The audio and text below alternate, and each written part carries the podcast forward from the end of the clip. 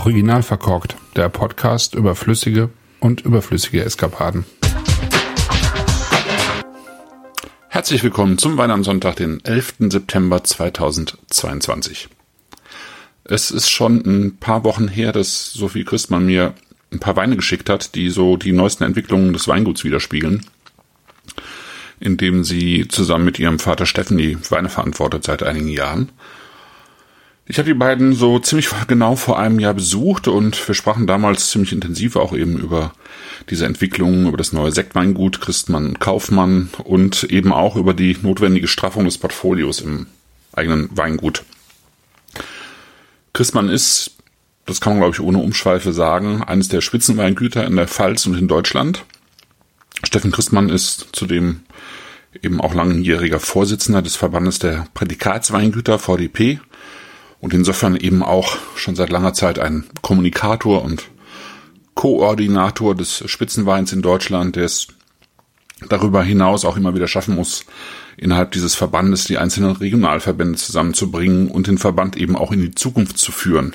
Ne? Stichwort Nachhaltigkeit, biologische Landwirtschaft und so weiter. Und wie das aussehen kann, zeigen die Christmanns eben auch an eigenen Beispielen. Zum Beispiel eben durch die frühe Hinwendung zur biologischen Landwirtschaft und der Teilnahme an Gruppen wie Respekt Biodünn.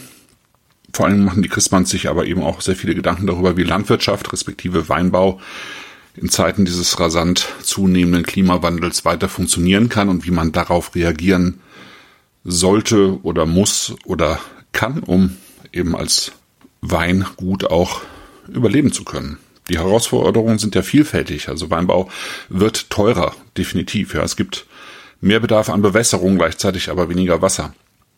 Wer heutzutage ähm, günstig und maschinell ernten lesen will, verliert, und das haben die Christmanns eben selber auch ausprobiert, auf dem Weg zum Weingut so rund 1,2 Gramm an Säure in den Trauben, hat mir Sophie erzählt. Und ähm, ja, das kann man sich eigentlich äh, bei, bei der Wärme, die äh, es mittlerweile in den meisten Jahrgängen gibt, gar nicht mehr leisten, ja, weil dann einfach den Trauben zunehmend die Frische fehlt. Das heißt, wenn man ein bestimmtes Niveau erreichen will, muss man eigentlich alles von Hand ernten, eben auch die, die Gutsweine, ja, die dann im Zweifelsfall aber eben nicht das Geld bringen. Ne. Früher musste man eben auf die Reife hinarbeiten, heute muss man schauen, dass man die Reife bremst.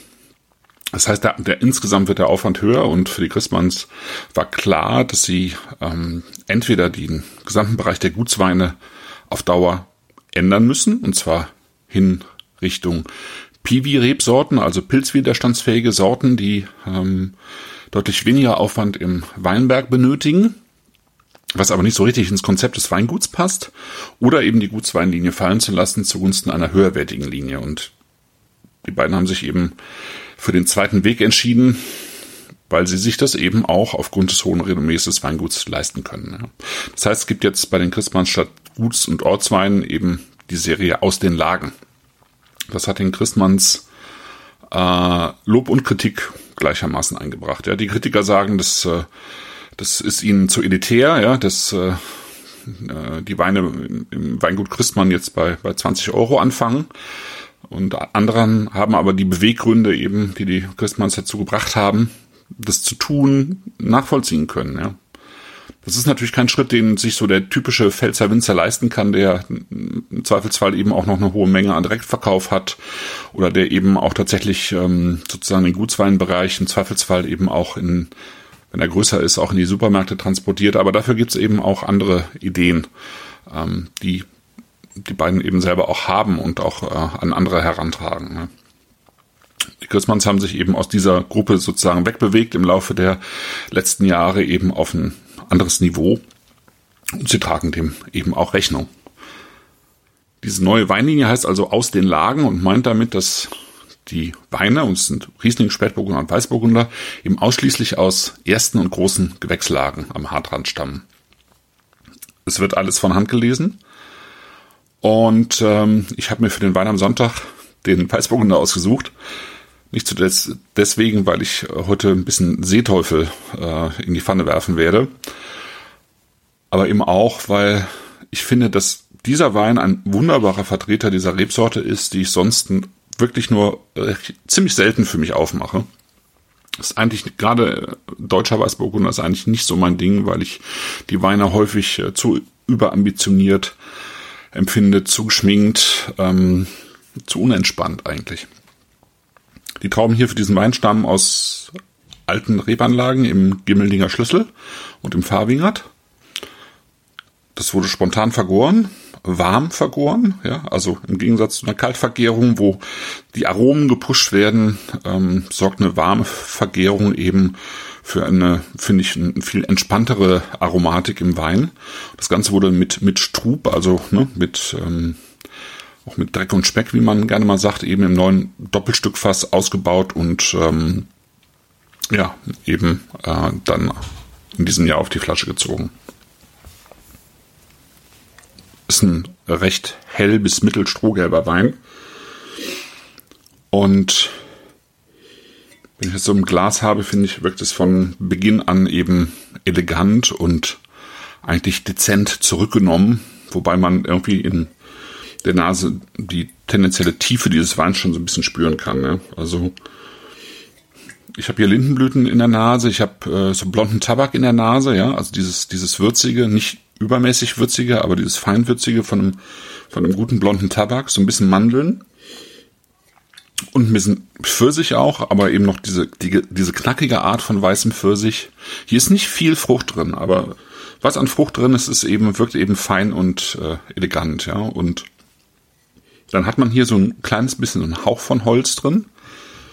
Und ähm, dann kommt eben ähm, so, eine, so eine leichte Feuersteinkomponente dazu. Also so eine leichte Reduktion, die da, die darüber liegt, aber das Ganze überhaupt nicht prägt, sondern wirklich nur mitschwingt und äh, auch schön stehen bleibt. Also ich habe den Wein schon zwei Tage offen und ähm, die bleibt dezent immer im Hintergrund präsent.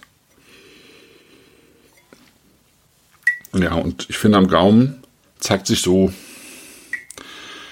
vielleicht, ich sag mal, der große Durchbruch, den die Burgundersorten äh, im Hause Christmann so in den letzten Jahren erfahren haben, äh, weil die Sophie eben auch so ein großer Burgunder-Fan ist. Und äh, beim Spätburgunder ist es offensichtlich geworden. Ich finde, beim Weißburgunder ist es auch äh, so, dass diese Sorte hier fokussierter und klarer geworden ist, irgendwie frischer, präziser geworden ist. Ja? Ähm, die ist sehr saftig, sehr hellsaftig dann kommt natürlich irgendwie dieser 2021er Jahrgang dazu, der eben vergleichsweise kühl war und wo säurebetontere Weine entstanden sind, die hier aber sehr elegant wirkt. Ne? Ist eine elegante, aber druckvolle Säure. Und ähm, ich denke, die, die Art der Vergärung und vielleicht auch, ich weiß nicht, wie, wie, ob, ob die Trauben eine gewisse Maischestandzeit hatten, aber es äh, gibt einen schönen Extrakt am Gaumen, so einen leichten Grip, ja. Ähm, diese feine Würze ist wieder da. Ich finde auch diese blonde Tabakwürze ist wieder da. Und Salz, ja. Salzig ähm, ist auch so eine, finde ich, so eine typische ähm, Aromatik, die einfach mitschminkt, wenn ähm, warme Vergärung, äh, Ausbau auf der Vollhefe vor allen Dingen auch äh, stattfindet, dann werden diese Weine einfach salziger und das, das hat man hier eben auch, ja. Und ich finde, da kommt so eine schöne Tiefe und Substanz raus, aber der Wein bleibt eben immer auch hell und tänzelnd und, und leicht in sich, ja. Also sehr, sehr ausgeglichen, sehr balanciert, sehr ruhig auch, ja. Und das ist eben genau das, was ich ähm, an so einem Weißburgunder Exemplar sehr schön finde. Der potzt nicht und das kann Weißburgunder auch sehr gut, gerade wenn er im äh, Holz ausgebaut wird und mehr Wert auf sozusagen auf eine Fruchtaromatik und vielleicht auch eine Holzaromatik gelegt wird. Hier ist es gar nicht der Fall. Ähm, hier ist kein Gramm zu viel Holz eingesetzt. Es ist alles sehr stimmig und äh, balanciert und hat gute Länge und ähm, klar, der Wein hat seinen Preis, aber ich finde, er befindet sich auf einem Niveau, auf dem sich so manche offizielle große Gewächse echt eine Scheibe abschneiden könnten. Ich freue mich darauf, das äh, Ganze eben zum Seetoffel zu probieren und ich wünsche euch einen schönen Wein im Glas und einen schönen Sonntag. Bis dann.